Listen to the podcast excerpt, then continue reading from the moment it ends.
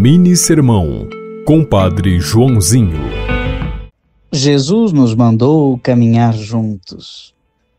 Não caminhamos sozinhos. É preciso sincronizar os passos para chegar bem.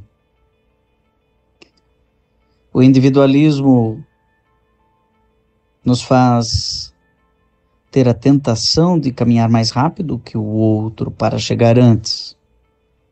O comodismo nos leva a caminhar mais devagar e chegar depois. Jesus disse para os discípulos irem de dois em dois.